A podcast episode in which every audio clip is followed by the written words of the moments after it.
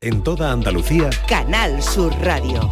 la radio de Andalucía. La tarde de Canal Sur Radio con Mariló Maldonado. ¿Y ahora todo esto para nada? Por lo cierto, chica, vuelve otro día. Pero no le acabo de decir a usted que tengo que estar mañana a las 8 de la mañana en Cádiz, en el súper vendiendo huevos. Bueno, ¿y qué es? Si no estoy, me despiden. Y está la cosa como para quedarse una en paz. Precisamente ahora que me acabo de comprar una furgoneta para repartir los huevos a domicilio, y cuando me he dado cuenta no he firmado letras ni nada. Tengo más letras que el Quijote. Ahí me he hecho una página web. www.olemishuevos.com Máximo Valverde, que está con nosotros hoy, Bellido, ¿qué tal? Pues muy contentísimo porque Hace hacía tiempo mucho que no lo veías, ¿no? Claro, eh, Pues a Máximo lo he seguido desde mi más tierna juventud.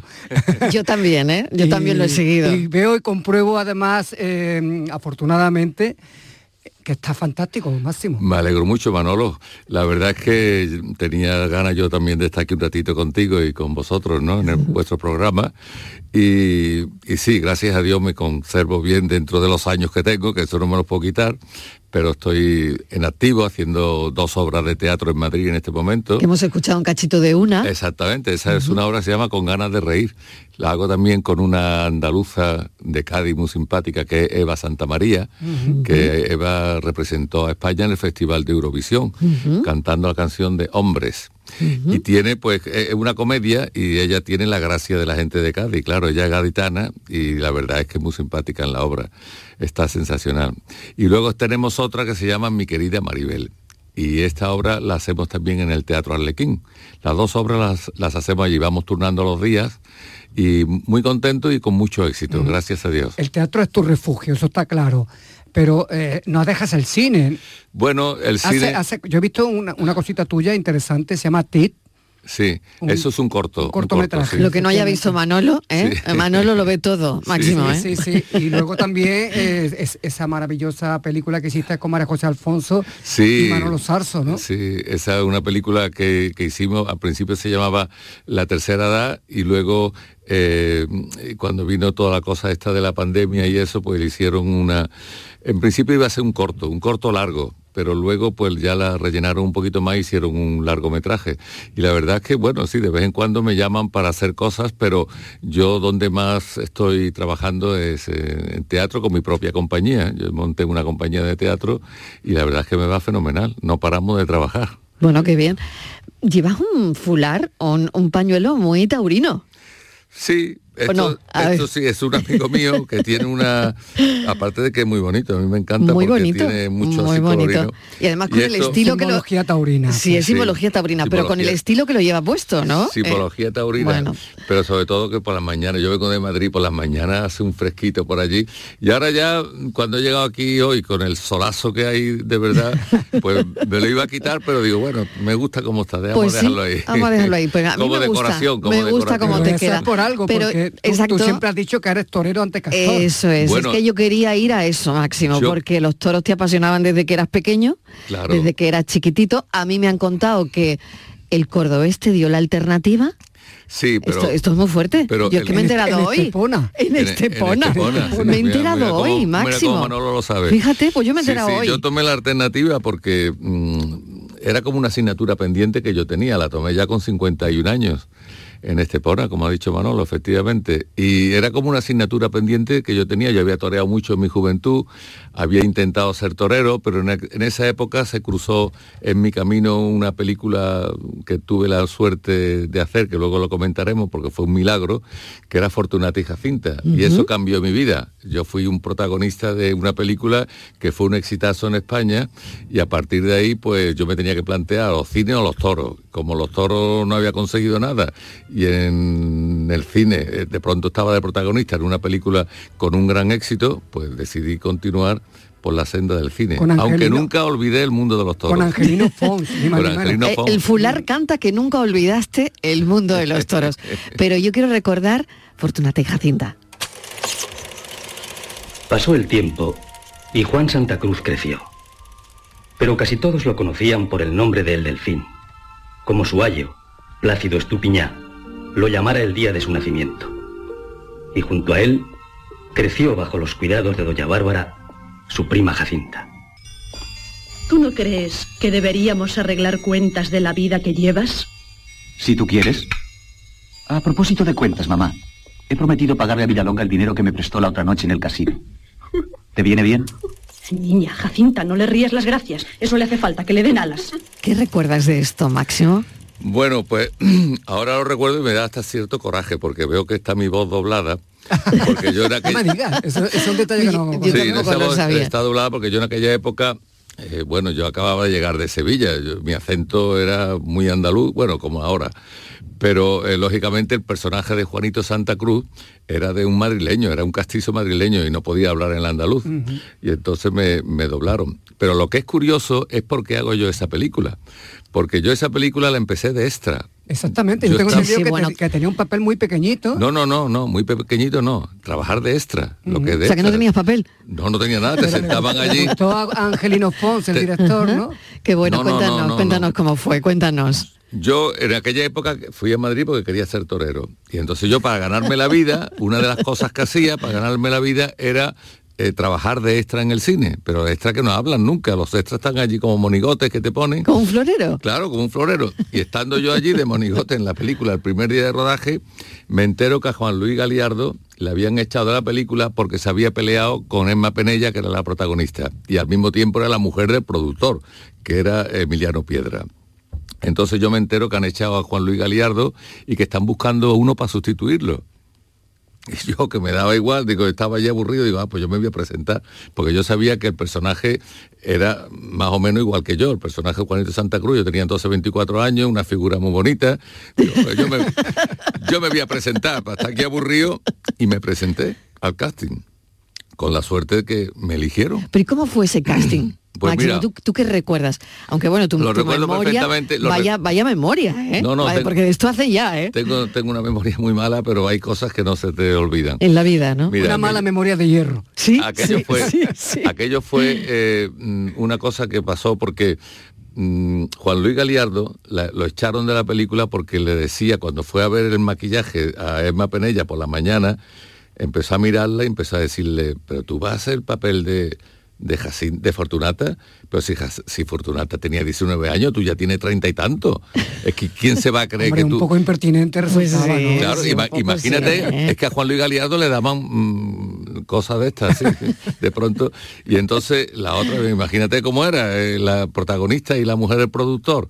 Y el, temperamento que tenía en Penella. Dice, ¿qué? Y, y él decía, es que la gente no se va a creer que yo me pueda enamorar de ti. Te lo digo que tú no puedes ser la protagonista, total. Ella se fue para arriba para hablar con su marido y le dijo, este tío a la calle ahora mismo, yo con este no trabajo. Y lo echaron. Entonces, como yo me enteré de todo eso, pues cuando yo vi a Emma Qué buena es la información que sirve para todo, ¿eh? cuando yo vi a Emma Penella, me fui para ella, le di un beso muy grande y le digo, ay Dios mío, yo creo que Benito Pérez Galdós escribió Fortunata para ti. Si no puede haber una persona mejor que Uy, Fortunata. Qué guapísima, vamos. Es que de verdad eres. Y, y ella se puso así, no sé qué, dice, bueno, venga, vamos a hacer la prueba contigo. Y me, me dieron un texto, yo me lo aprendí como pude, yo no había hecho en mi vida una película, ni teatro, ni nada. Me lo aprendí y con mi intuición hicimos la escena.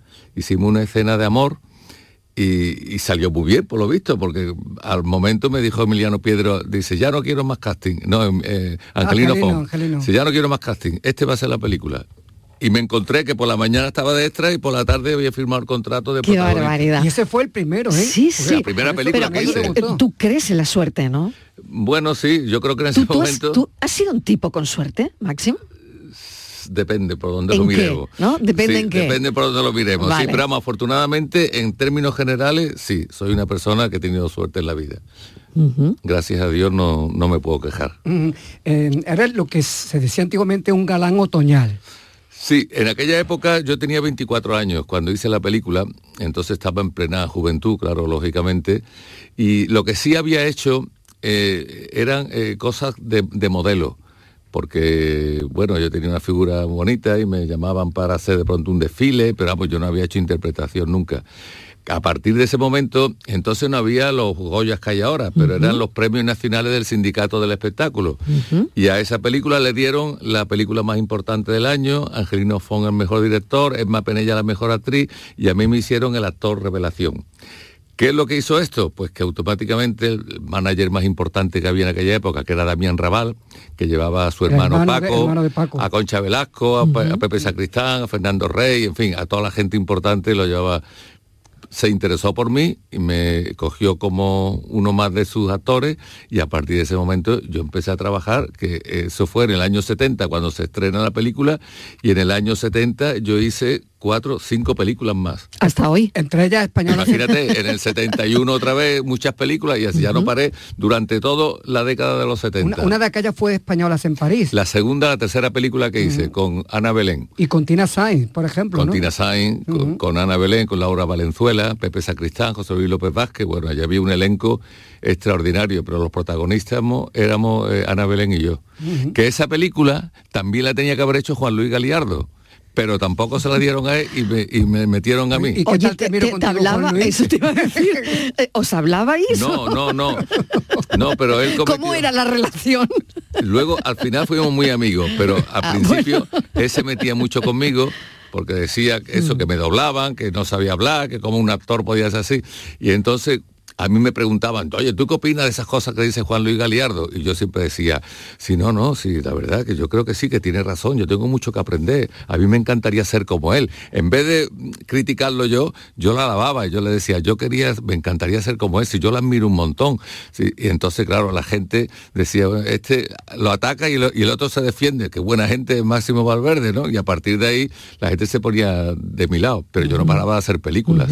Yo ya te digo, yo en esa época hacía cinco o seis películas todos los años. Tú, tú antes de todo esto, de ser torero, también ibas para abogado, ¿no? Estuve en la ¿no? Universidad de Sevilla estudiando hasta el cuarto curso, pero yo no quería, en esa época yo quería todavía, estaba pendiente de ser torero, y yo no quería ser abogado, no quería terminar la carrera. ¿Por qué? Pues eso tiene una explicación psicológica.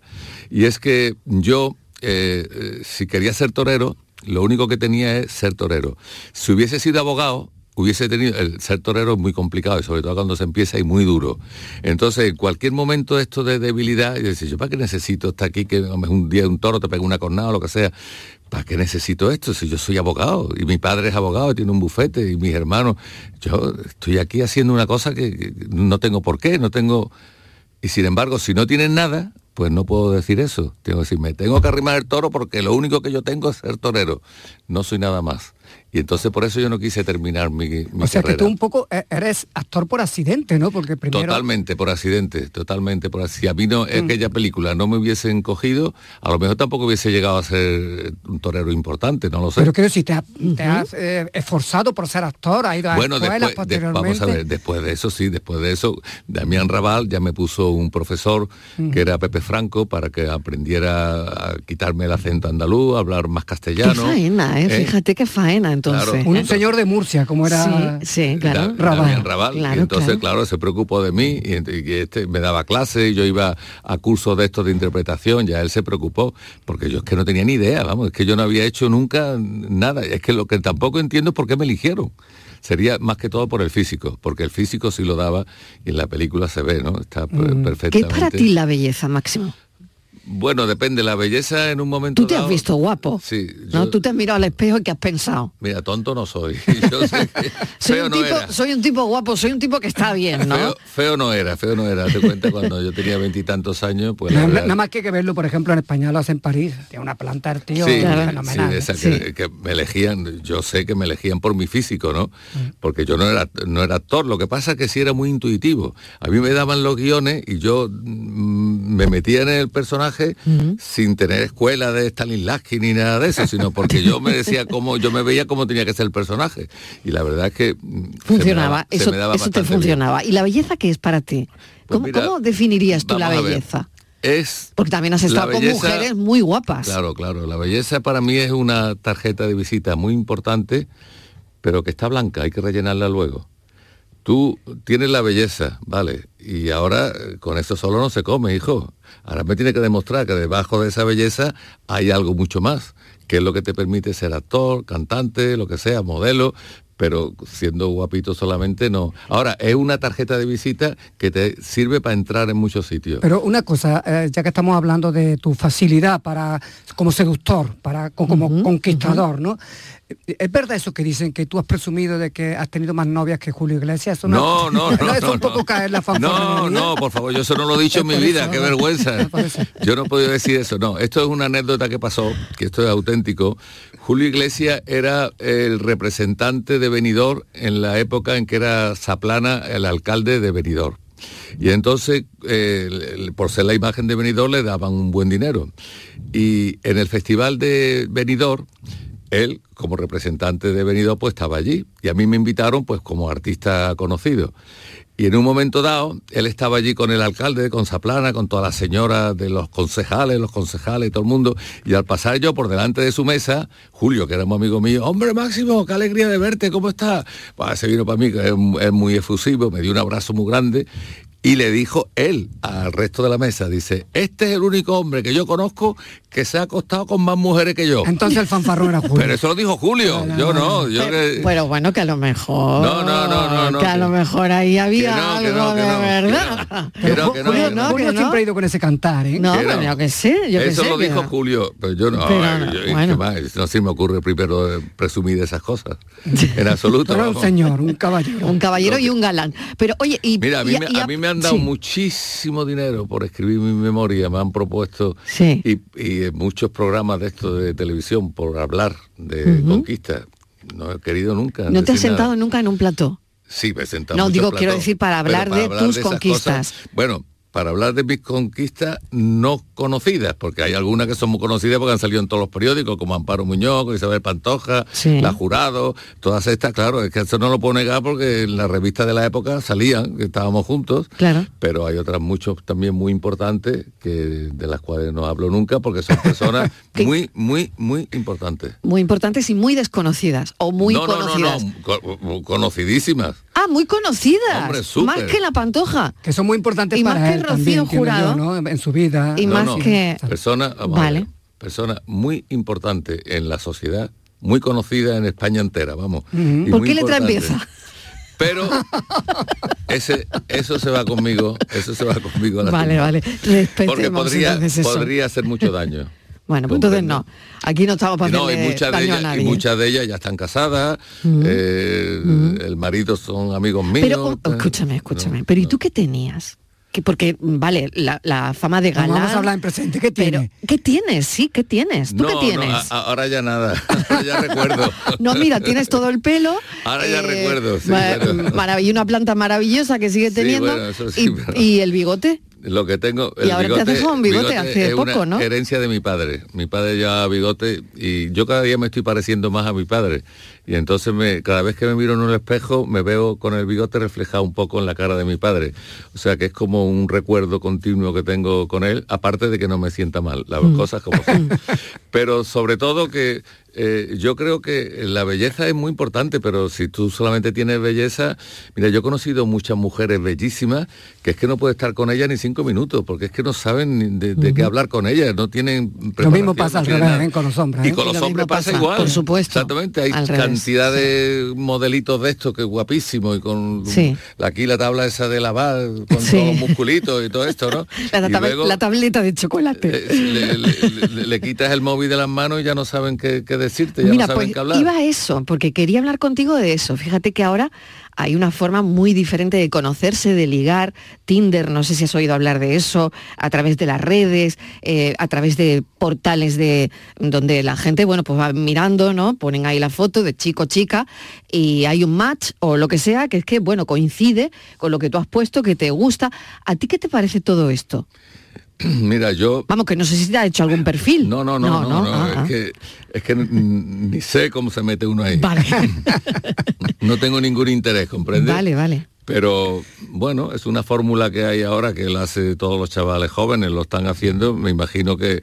Uy, y no tan jóvenes, ¿eh? Y bueno, y no tan Y no tan jóvenes, jóvenes, claro, y no tan jóvenes. Y no tan jóvenes, ¿no? Y la- está lleno de páginas de estas, que de intercambio, de cultural, no sé, es una forma moderna Mm. que hay que en mi época, como no existían móviles, pues no había posibilidades de hacer eso. Por eso que- Pero a pesar de eso, yo creo que nunca lo hubiese hecho, porque lo más bonito cuando tú quieres conquistar a una mujer, o por lo menos me pasaba a mí, lo más bonito es el mirarte, el decir una palabra bonita, el sonreír, ese, ese coqueteo que existe entre dos personas, ¿no? No a través de un móvil eh, ta, ta, ta, ta, ta, escribiéndote tonterías y mandándote corazoncitos. Eso para mí no me entra en la cabeza, ¿comprende? A mí me Por lo gustaba tanto, eh, claro, la, la seducción la seducción personal. es personal y, y- y tú has, has utilizado esa seducción de la que, bueno, yo creo que en ti es innato, ¿no? Eh, no bueno, yo te voy a decir una cosa, eh, también eh, las circunstancias de la vida son muy importantes. Yo soy una Mm. persona que soy soltero, Mm. no me he casado nunca porque no me he querido casar nunca. ¿Por qué? Precis- ¿Por qué? Pues para tener la libertad de poder estar con una y con otra y no tener que darle explicaciones a nadie. Siempre ha sido así tu, tu idea. Yo, mi idea es la libertad. porque pero no eres todo. fiel, no eres fiel. Pero todo, no, no podría hacerlo. Nunca. En tu vida, con nadie. No, es que no veo... Pero te has enamorado Sí, claro. y has sido infiel. A veces sí.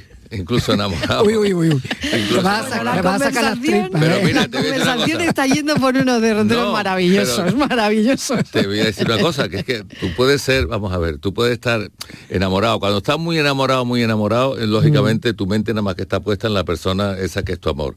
Pero hay otras veces que está solamente coladillo, ¿no? Y está interesado, tal y cual. Entonces, de pronto surge de pronto otra persona y, y tú dices, bueno, ¿y, ¿Y ahora qué hago? y la voy a dejar que se vaya viva? No, pues yo qué sé. ¿no? Oye, Máximo, por volver un poco a, a Sí, reencauzar retoma, la conversación retoma, a la, a la retoma, a la Manolo, parte retoma, artística. re- retoma que esto se nos va. Es que no, pero una cosa, una cosa que te voy a decir que es importante, ¿eh? Venga. Importante. A mí me han dicho que no, muchas más veces que sí.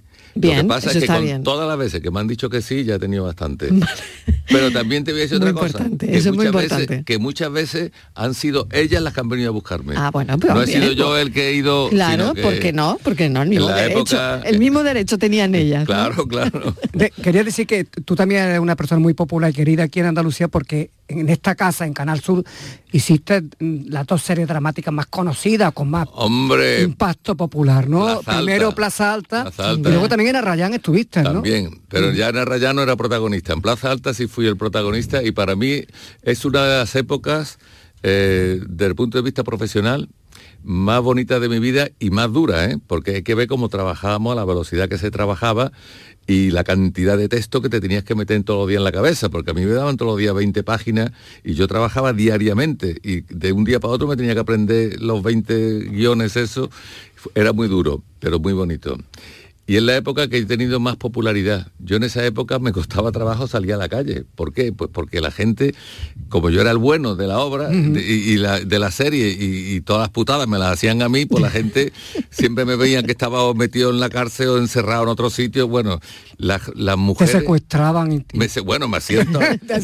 Uno, que se llamaba Ginés, que es un actor Sí, extraordinario sí. que es Aníbal. Aníbal, sí, sí, sí. Aníbal, Soto, ¿no? Creo An- que Sí, sí, Aníbal Soto, que es un actor como la copa de un pino. Bueno, yo tengo una anécdota con esto que es increíble, que yo me encuentro un día a Aníbal Soto para que veáis cómo estaba la gente metida dentro de esta, de esta serie. Y me lo encuentro un día a Aníbal Soto en la Macarena y digo, vamos a tomar una cervecita, Aníbal, venga hombre, vamos a tomar una cervecita, porque él es malagueño. él no es de no- Marbella, creo, Sí. me parece, sí, sí. y entonces estaba en Sevilla ese día, pues me dio mucha alegría, digo, "Venga, vamos a tomar una cervecita. Y entramos en un bar y salía el camarero con una bandeja. Y mira, me vio a mí así abrazado a Aníbal, tira el tío la bandeja al suelo, dice, ¿qué estoy viendo? No puede ser, pero que tú le estás dando un abrazo a este tío. Empezó a insultarlo. A este tío, no quiero decir los insultos que Con le las decía perrerías que te hace. con las perrerías que te hace, pero entonces esto qué cachondeo es, que yo estoy sufriendo contigo, me cago en la más. Bueno, bueno, se- pero el tío con un cabreo, y yo le digo, a- a- a- digo, oye, mira, vamos a separarnos porque vamos a, ca- a cargarnos la serie como sigamos juntos. Y es que la gente no lo entendía eso. Claro, claro, La gente, bueno. la gente se metía tanto dentro de nuestros personajes que no podía soportar que yo fuera amigo de, de otro actor, Claro, sino que teníamos claro. que estar peleados también. Totalmente. Era increíble. Por, por- decir un sí. puntito final, eh, el que eh, ha comentado que le dieron un premio nada más empezar, el premio de actor revelación. Hace poco también coincidiste con Juan Malara en Toledo, que te dieron otro premio allí, Sí, efectivamente. Me dieron un premio a toda mi trayectoria como actor. Yo he hecho oh, 52 películas y llevo 33 obras de teatro. Y la verdad es que, bueno, me, me- me gustó mucho que me dieran ese premio. Fue muy bonito, fue muy emotivo y fue la, la empresa Lumière del cine. Y la verdad es que me lo llevé a mi casa con muchísimo orgullo y muchísimo cariño. Qué bonito. Máximo, mil gracias por este ratito de charla. Ha, sido, ha sido un placer tenerte. Tú me has sacado muchas cosas que no quería hablar yo. me has sacado muchas cositas que, que yo no quería hablar tanto.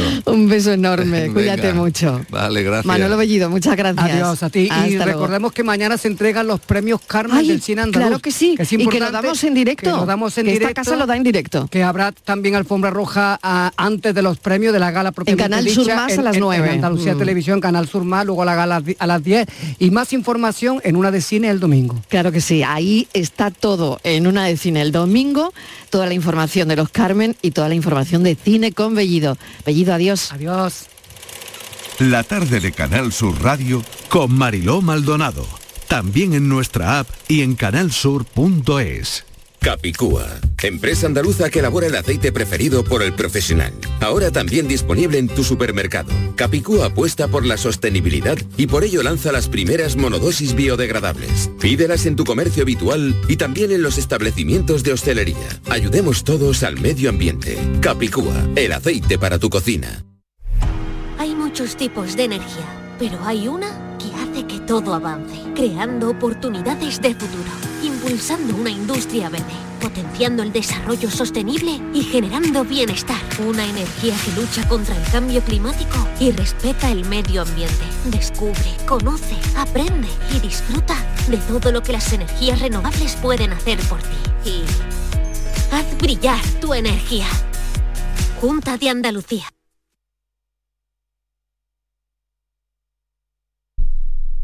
Bienvenidos a Sacaba. Mil metros de electrodomésticos con primeras marcas. Grupos Whirlpool, Bosque y Electrolux. Gran oferta en frigoríficos. Combi Corbero en blanco y no frost por solo 359 euros. Y solo hasta fin de existencias. Solo tú y Sacaba. Tu tienda de electrodomésticos en el Polígono Store en calle nivel 23 7. Sacaba. Supermercados Más es ahorro. Hasta el 29 de febrero el kilo de filetes de pollo a solo 5,95 euros. Además, este mes celebramos el mes de Andalucía regalando una cesta de productos 100% andaluces cada día y más sorpresas. Supermercados Más y supermercadosmás.com es ahorro. ¿No conoces todavía Canal Sur Podcast? Descubre nuestra nueva plataforma digital de contenidos especializados, exclusivos, de producción propia, como La Guardilla Vienesa. Un viaje a la mente de algunos de los compositores más transgresores de la historia de la música clásica. Desde Austria, con el violinista andaluz Juan Velázquez. Canal Sur Podcast. La tuya.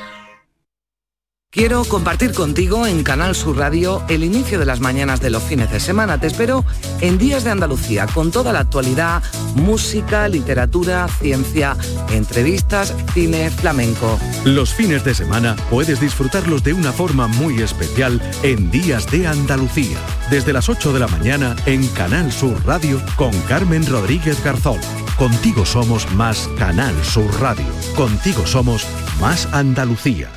El Carnaval de Cádiz llega a los últimos días y puedes disfrutar de esta competición única y universal en Canal Sur Radio. Desde este domingo 4 de febrero sigue las semifinales del concurso de agrupaciones del Carnaval de Cádiz en directo con Carnaval Sur, tu palco del carnaval, con Fernando Pérez. Este domingo las semifinales. Síguenos desde las 8 de la tarde en Canal Sur Radio y en digital a través de nuestra aplicación móvil, nuestra web y por nuestra plataforma Canal Sur Más. Desde Cádiz para Andalucía, España y la humanidad, muy buenas noches, buena gente. Contigo somos más Canal Sur Radio. Contigo somos más Andalucía. La tarde de Canal Sur Radio con Mariló Maldonado. Si el ritmo te lleva a mover la cabeza, ya empezamos como es. Mi música no discrimina a nadie, así que vamos a romper. Toda mi gente se mueve. Mira el ritmo como los tiene. Hago música que entretiene. El mundo nos quiere, nos quiere, me quiere a mí. Toda mi gente se mueve. Mira el ritmo como los tiene. Hago música que entretiene. Mi música los tiene fuerte bailando y se baila así. 5 y 33 minutos de la tarde llega la hora de los más jóvenes. Los invitamos a hacer radio, ya lo saben los oyentes. Llegan los millennials a esta hora, los viernes. Aurora Macías, ¿qué tal? Bienvenida. Hola, muy buenas Mariló, ¿qué tal? Muy bien, Andrea Gago, ¿qué tal Andrea? ¿Cómo Buenas, estás? Mariló, ¿qué tal? Muy bien. Muy bien. Y se incorpora hoy, vamos a presentar por primera vez Pedro Conejo.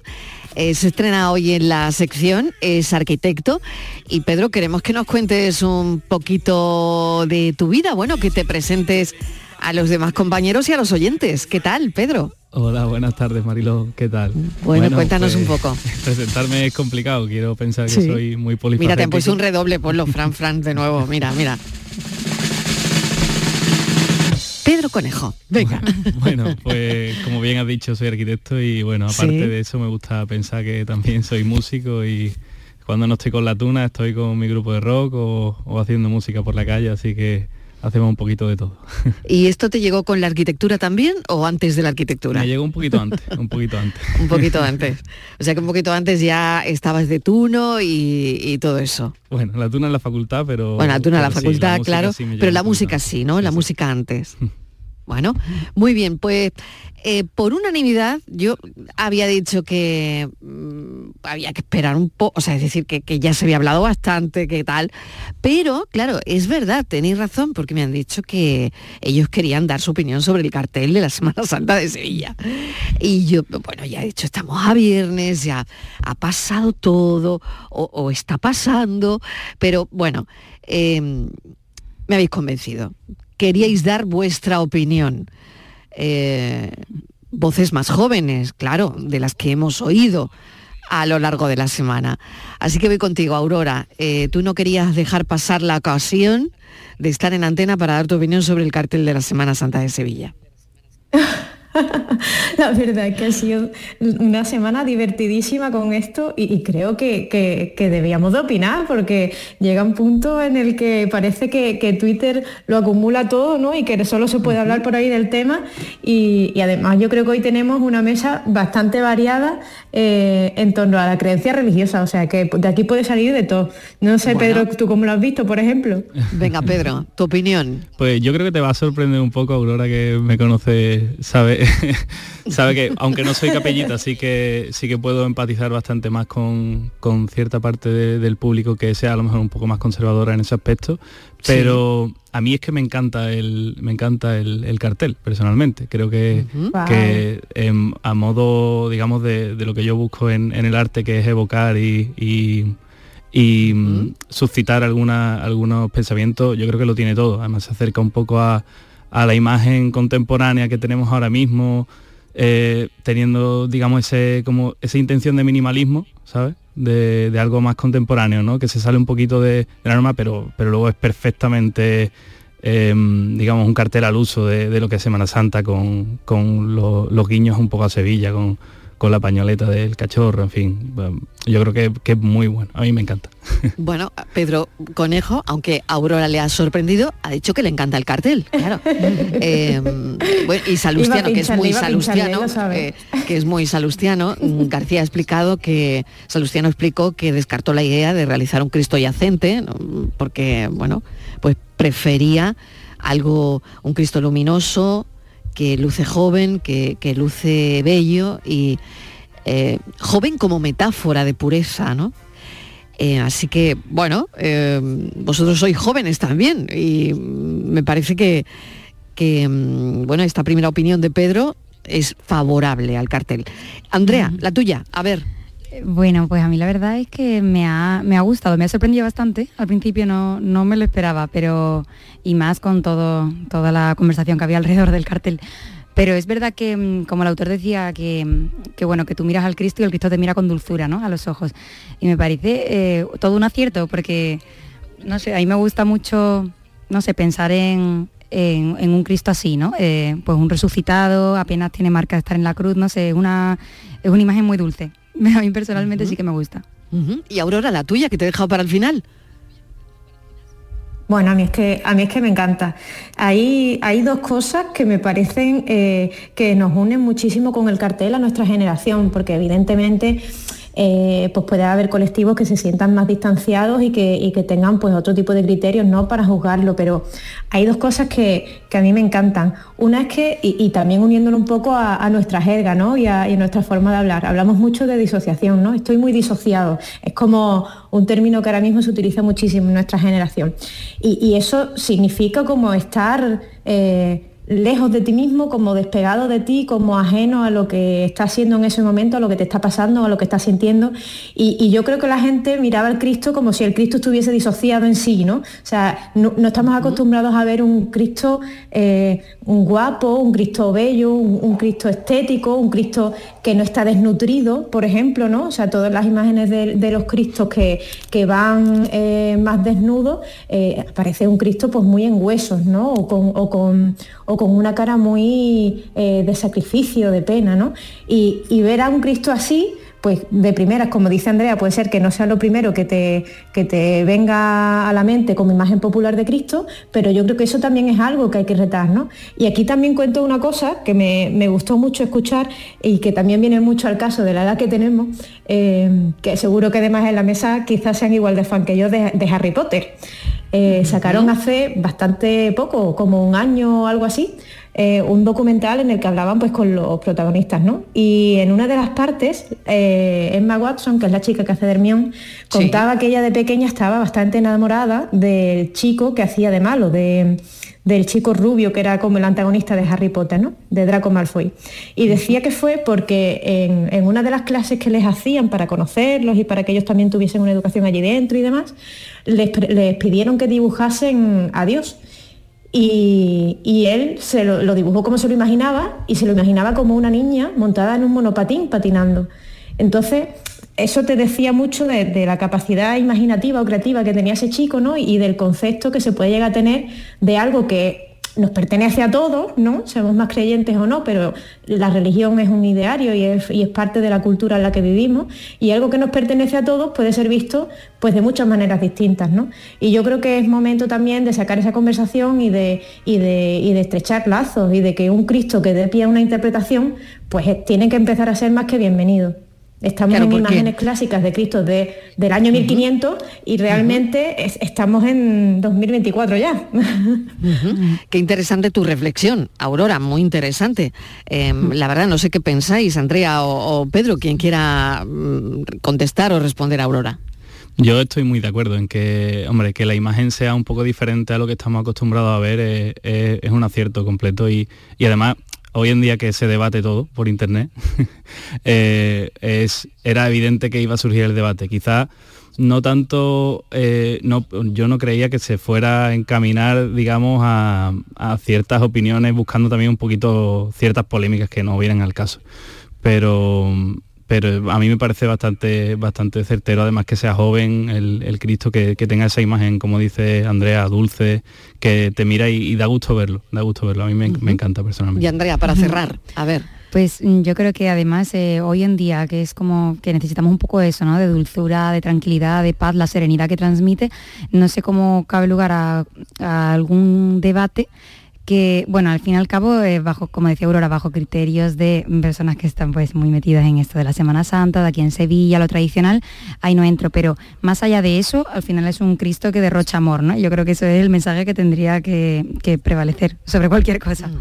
De todas maneras, no sé si ya ha bajado un poquito el, eh, el, lío que había montado en las redes sociales, no sé si lo habéis ido siguiendo, pero creo que ya eh, pues se ha suavizado todo, ¿no? ¿O no? A ver, eh, decidme vosotros que estáis más metidos ahí que yo.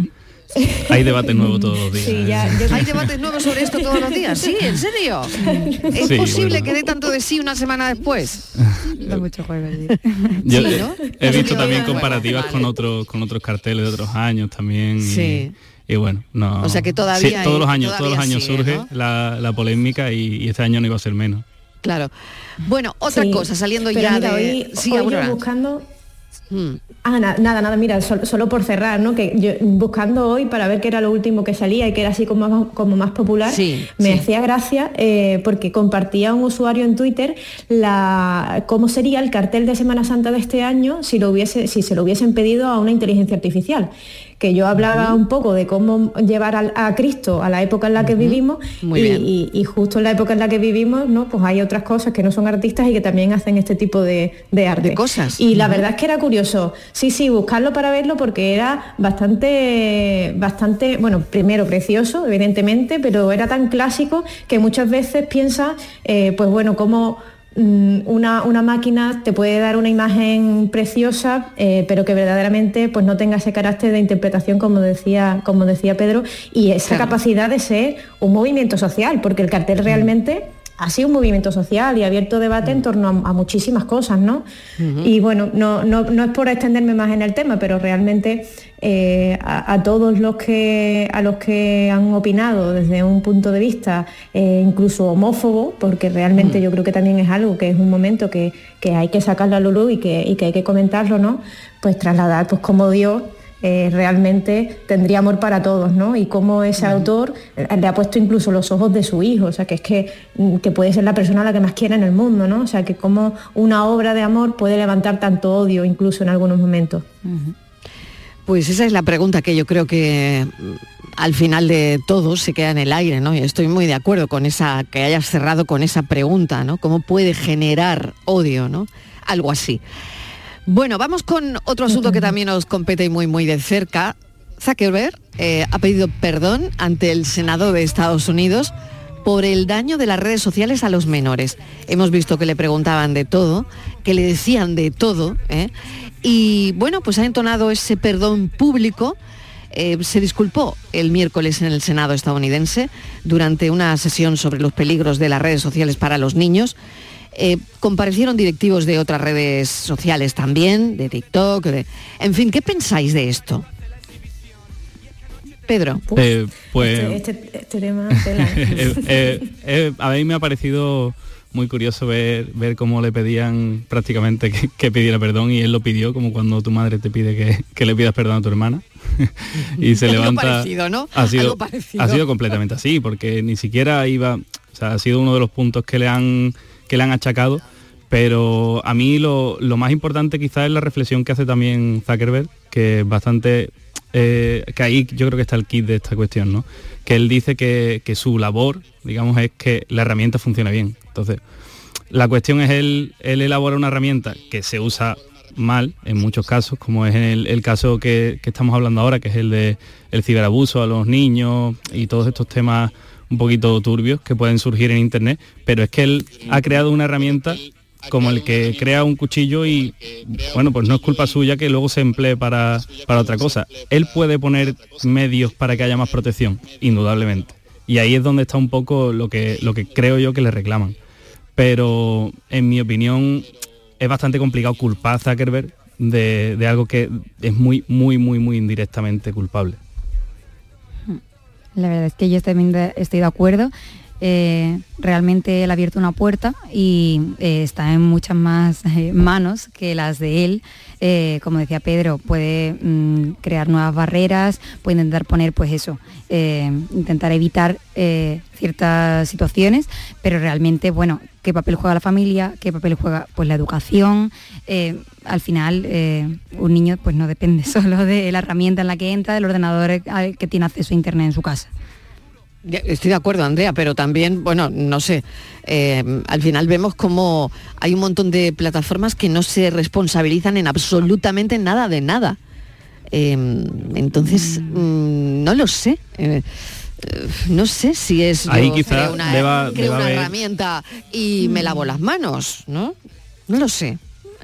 a ver, a ver Aurora, venga, Aurora. Incluso Sí, bueno, e-, era también por aclarar, porque durante la sesión lo viral, digamos, que ha sido la, parte, ¿no? De, casi como decía Pedro, si es que era una cena costumbrista de, un padre que le echara la bronca al hijo y solo espera que agache la cabeza y le obliga a pedir perdón a su hermana, ¿no? Era literalmente eso. Pero realmente durante la sesión, al que haya prestado un poquito más de tiempo y haya podido ver eh, alguna, alguna parte más larga, eh, todos los responsables de las redes sociales, porque allí no solo estaba Mark eh, estaba también estaban también representantes de Snapchat, representantes de, TikTok, eh, Twitter, o sea, estaban de todos, estaban de TikTok y, todos ellos han expresado a apoyar una ley que es la que estaban más o menos sacando a colación de, la conversación que se estaba manteniendo, que es una ley que se llama del fortalecimiento de la transparencia y las obligaciones para proteger a los niños que sufren acoso y maltrato. O sea, no han tenido un nombre que haya podido ser más largo. ¿no? Y entonces, eh, eh, en este contexto, todos los responsables de redes sociales que estaban allí eh, acusados, porque verdaderamente los llevaban acusados ya directamente, han prestado su ayuda y, se han comprometido a verdaderamente formar parte de, eso y, a tener un papel activo dentro de, la ley. Lo que ocurre es que la ley lo que les está proponiendo es que precisamente dediquen recursos económicos eh, y tengan, eh, digamos, mm, penas eh, de responsabilidad por daños que se pueden causar a través de redes sociales. Y claro, ellos lo que dicen es, oye, yo como canal puedo prestar mi servicio y yo lo que te pido es que me ayudes. Esto ha sido, una, por ejemplo, una de, las ideas que ha ofrecido Mark Zuckerberg ¿no? durante la sesión. Te pido que me ayudes, pues por ejemplo, también haciendo que la legislación se, pide, se pida que los chicos verifiquen la edad que tienen, que ahora mismo nos engañan, o sea, mi servicio no está hecho para menores de edad, pero a mí me engañan porque yo no tengo manera de identificar de qué manera un chico se está dando de alta mintiéndome con los años que tiene, ¿no? O por ejemplo, hazme eh, como obligación, que yo lo implementaré si estoy deseando, hazme como obligación que los padres tengan que dar el consentimiento a que los niños accedan a mis aplicaciones.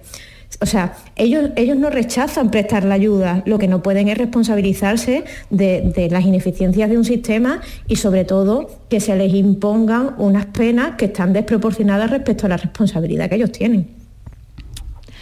Pues muy importante esto, Andrea. No sé si eh, alguna cosa más quieres añadir. Sí, la verdad es que parece que, mm, como decían Pedro y Aurora, parece que se les haya sentado ahí para que rindan cuentas, eh, como buscando un culpable, ¿no? Cuando, bueno, es verdad que mm, han ocurrido grandes desgracias a raíz de, bueno, de las redes sociales o lo que derivan ellas. Eh, y yo creo que es momento, sí, de pararse ya de una vez por todas y poner un poco de regulación en cuanto a esto. Pues yo creo que sí, ¿no? Que mm, hay que poner un poco la situación en pausa, como decís, y, regular esta historia, ¿no? Luego está mm, ahí también hay, un, hay un punto súper interesante, Mariló, porque la pausa parece que en el mundo en el que vivimos no puede existir, ¿no? Eso o sea, vamos a una velocidad eh, que, en realidad lo que hace es llegar a situaciones como, como las que se han vivido allí, ¿no? Eh, es un sistema que tiene ahora mismo los límites tan poco definido porque realmente nosotros estamos ya viviendo en una era digital, o sea, todo el que haya visto Her sabe que la voz que escuchaba el hombre que, con la que mantenía una relación, verdaderamente ya puede escucharla con una inteligencia artificial. Totalmente. Eh, no sé, todos los usos de, de Internet posibles están incipientes, pero ya están. Y estamos viviendo en esa era que creíamos que era del futuro con unas herramientas, con unas instituciones y con unas estructuras que verdaderamente son del pasado. Entonces llegan mm. puntos de conflicto como mm. este en el que mm. ni los legisladores saben legislar porque no entienden el contexto, ni los que están en el contexto tienen manos para aplicar legislación cuando verdaderamente vienen de un mundo en el que todo funciona de una manera muy distinta eh, a, la que se pueden ahora llegar a adaptar. Entonces estamos en un momento súper controvertido y ojalá pase yo viva tantos años que pueda leer sobre esto en los libros de historia, porque el que lo tenga que explicar lo va a pasar realmente mal. Totalmente, ¿no? A todos y por volver un poco a lo que pasó ¿no? en, el Congreso de Estados Unidos se les acusaba de no hacer lo suficiente, lo que yo decía, ¿no? Del, mm. del tema de limitar los riesgos. No, no puedes que, como Zuckerberg, decir, yo es que creo la plataforma y adiós muy buena, Dios que estoy para que funcione bueno, está para que funcione y para, y para mucho más, ¿no? Porque se les acusaba precisamente de eso, de no hacer lo suficiente para, para limitar los riesgos de estas plataformas, eh, como por ejemplo la depresión, la prevención del, suicidio en adolescentes, como los depredadores sexuales, ¿no? Eh, varias víctimas asistieron a la sesión de las grandes tecnológicas, ¿no? Eh, y ahí está también la crisis de la explotación sexual infantil en línea, porque esto pasa en línea y pasa por algunas plataformas, ¿no? Entonces, ¿qué responsabilidad eh, tiene la plataforma? ¿no? Esto es la última ronda que hacemos. Yo creo que ahí, hay un punto muy importante y es en el mismo nombre que ha dicho de, esa ley que bien ha comentado Aurora, hay una parte que es obligaciones. Quiero decir, eh, por mucho que, está claro que cuando Zuckerberg eh, elaboró la plataforma, el marco legislativo en el que él estaba lo cumple. O sea que él realmente no está cometiendo ninguna ilegalidad, se cometen ilegalidades con su herramienta. Pero claro, él cómo va a saber cuando no hay ningún marco que diga, si creas una plataforma de esto, no se puede hacer cierto tipo de cosas o hay que establecer ciertos controles. No hay ningún marco legislativo que ahora mismo le, digamos, le dé unas pautas de lo que él tiene que hacer para que sea seguro, igual que las hay en reglamento de contraincendio y tú sabes qué tienes que hacer para que un edificio cumpla con esa normativa y sea seguro, no lo hay para las plataformas. Como bien dice Aurora, las normativas, todo, bueno, todas las organizaciones que pueden regular estas cosas están muy atrás y no hay, no hay pausa. Entonces va a seguir avanzando la tecnología, va a seguir abriendo muchas formas de, cometer ilegalidades como es falsificar fotos, falsificar vídeos y, y bueno, ya lo estamos viendo, cómo se publican desnudos de, personas completamente anónimas que sacan únicamente con su cara. Y eso está todavía muy lejos de ser regulado, pero muy lejos. Y no hay pausa. Y esto va a seguir utilizándose y va a seguir mm. implementándose. Mm, mm. Eh, no sé si queréis añadir una última cosa, Aurora, porque tengo un bloque de publi antes de irnos. A ver. Aurora. No, sin problema. Es que eh, sí, que me, sí que me parece que eh, que en este asunto hay todavía pues, muchísimo que hablar, ¿no? Y que, y que sí que hay ciertas cosas que sí que empiezan a entenderse por todos, que son, por ejemplo, ¿no? el algoritmo con el que funciona una, una red social, por ejemplo, eh, que verdaderamente te da muchas pistas de, cómo hacer que, todo esto pues, no funcione. Y de todos modos, lo que te decía, ¿no? dentro de que su aplicación funcione bien, que era lo que se refería también Pedro y lo que trataba de defender Mark, no, mm, no creo que tratase de lavarse las manos en el asunto. Estamos hablando de una red social de la que hace tan solo un año eh, el movimiento feminista cargaba contra ella porque había una corriente en la que se defendía la libertad absoluta del uso del cuerpo de la mujer y si yo quiero subir una foto en pechos, no entiendo por qué Instagram me tiene que eliminar la fotografía de forma automática y bloquearme el perfil durante tres días. O sea, es que estamos hablando de esa red social. Es la misma red social que tiene mm, un montón de robots que eliminan publicaciones de forma automática, un montón de controladores de contenido que atienden las incidencias más extrañas que las máquinas no saben resolver por cuestiones éticas. Eh, estamos hablando de una red social que tiene alarmas de tiempos de uso para que tú mismo controles cuánto tiempo pasas ahí y que la aplicación se te cierre cuando mm, mm, superes el control que tú mismo te has impuesto cuando los móviles tienen controles parentales de todos los tipos. O sea, que yo mm, verdaderamente creo que aquí hay un problema más de educación que de herramienta como tal. Bueno, yo creo que de los dos, pero tú y yo no nos vamos a poner esta tarde de acuerdo. bueno, eh, voy a hacer una pequeña pausa, pero no os vayáis que vamos a terminar con Quevedo, ¿vale? Venga. La tarde de Canal Sur Radio con Mariló Maldonado. En Logística Castillo disponemos de terreno para estocaje de contenedores y maquinaria portacontenedores para la manipulación y reparación de los mismos. Instalaciones con almacenaje en ambiente, refrigerado y congelado. Todos los servicios de transporte multimodal y gestión logística integral al cliente adaptado a sus necesidades. Logística Castillo, tu gestor estratégico en Sevilla para todo el sur peninsular.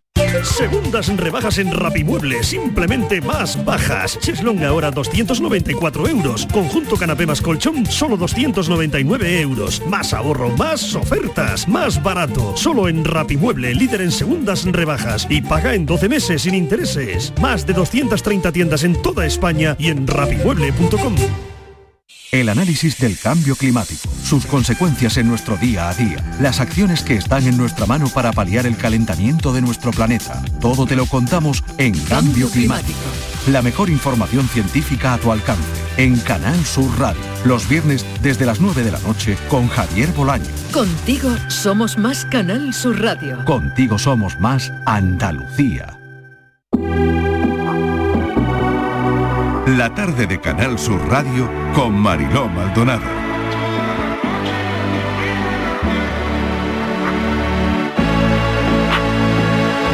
Llega el club con el combo rápido. Quevedo, el músico que más discos ha vendido en España en 2023 y que lideró las listas mundiales de reproducciones en Spotify, ha decidido poner en pausa. Hablábamos de la pausa, ¿no? Pues él la va a poner.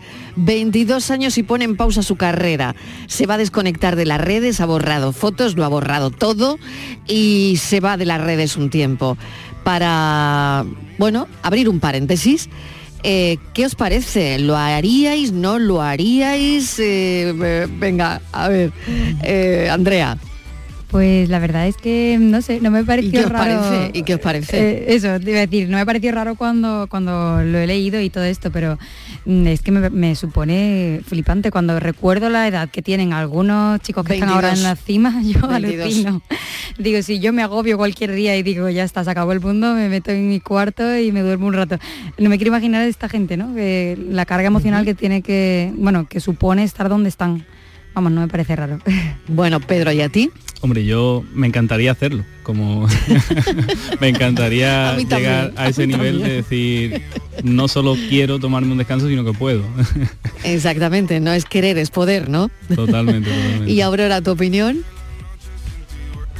A mí me parece muy gracioso cómo eh, la fama empieza a ser como la pescadilla que se muerde la cola, ¿no? Cuando no Mm. tienes nada quieres tenerla y cuando la tienes quieres no tenerla, porque no solo Quevedo está desaparecido, ¿no? Zetangana también está desaparecido, Mm. Lola Índigo habla de la necesidad que tiene de ser normal, o sea, están como todos renegando eh, de esto y yo creo que es una conversación antigua que se retoma ahora y que, y que me parece súper interesante, que, que es que están demandando que se reconozca su obra y no a sus autores, ¿no?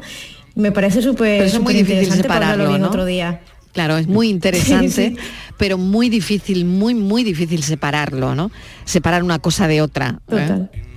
Bueno, gracias Totalmente. Aurora Macías, un Yo beso. Lo único que le pido a Sí. Francis y Mariló es Sí. que nos ponga Quevedo de sintonía hasta que vuelva. Cuando vuelva Venga, lo quitamos. Pero venga, pues hecho, pues hecho. Vamos a dejar a Quevedo de sintonía hasta que vuelva, para darle un poco.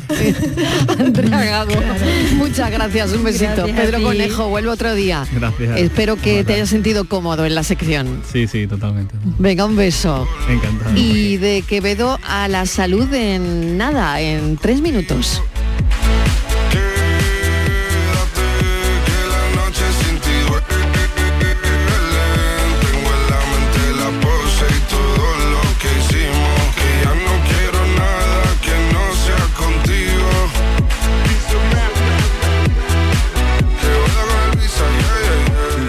De Canal Sur Radio con Mariló Maldonado.